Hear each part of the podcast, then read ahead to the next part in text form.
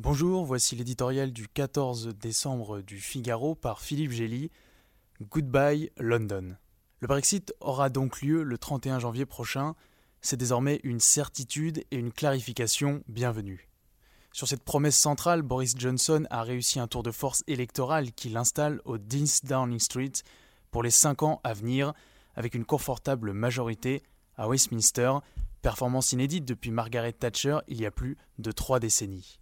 Son habileté politique, mélange d'audace et de prudence, de clarté sur les objectifs enrobés de flou sur les détails, lui a permis de rafler aux travaillistes les bastions ouvriers du Nord, de tailler en pièces son rival Jérémy Corbyn égaré vers la gauche, et même d'anéantir l'ultra-champion du Brexit, Nigel Farage.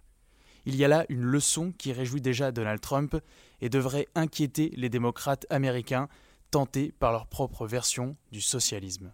Depuis six semaines, après les ratifications quasi assurées des communes et du Parlement européen, le divorce entre le Royaume-Uni et l'Union européenne sera juridiquement consommé.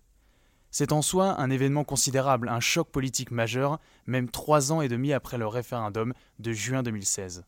Mais Londres ne va pas voguer aussitôt, toute voile dehors, vers la liberté retrouvée. Les Britanniques vont être plongés dans une transition assez incommode, avec un arsenal législatif européen massif à remplacer par des lois nationales, une nouvelle relation à négocier avec leur premier partenaire commercial et des limites sévères à la tentation de déréguler leur économie, sauf à mettre en péril 45% de leur exportation.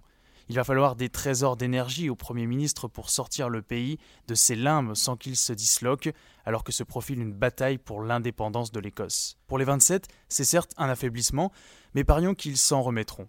Comme l'avait anticipé De Gaulle, la Grande-Bretagne est toujours restée une île, un pied en Europe, un pied en dehors, bénéficiant de dérogations majeures qui ne lui ont finalement pas suffi. Alors de son retour vers le futur, soyons beaux joueurs, goodbye and good luck.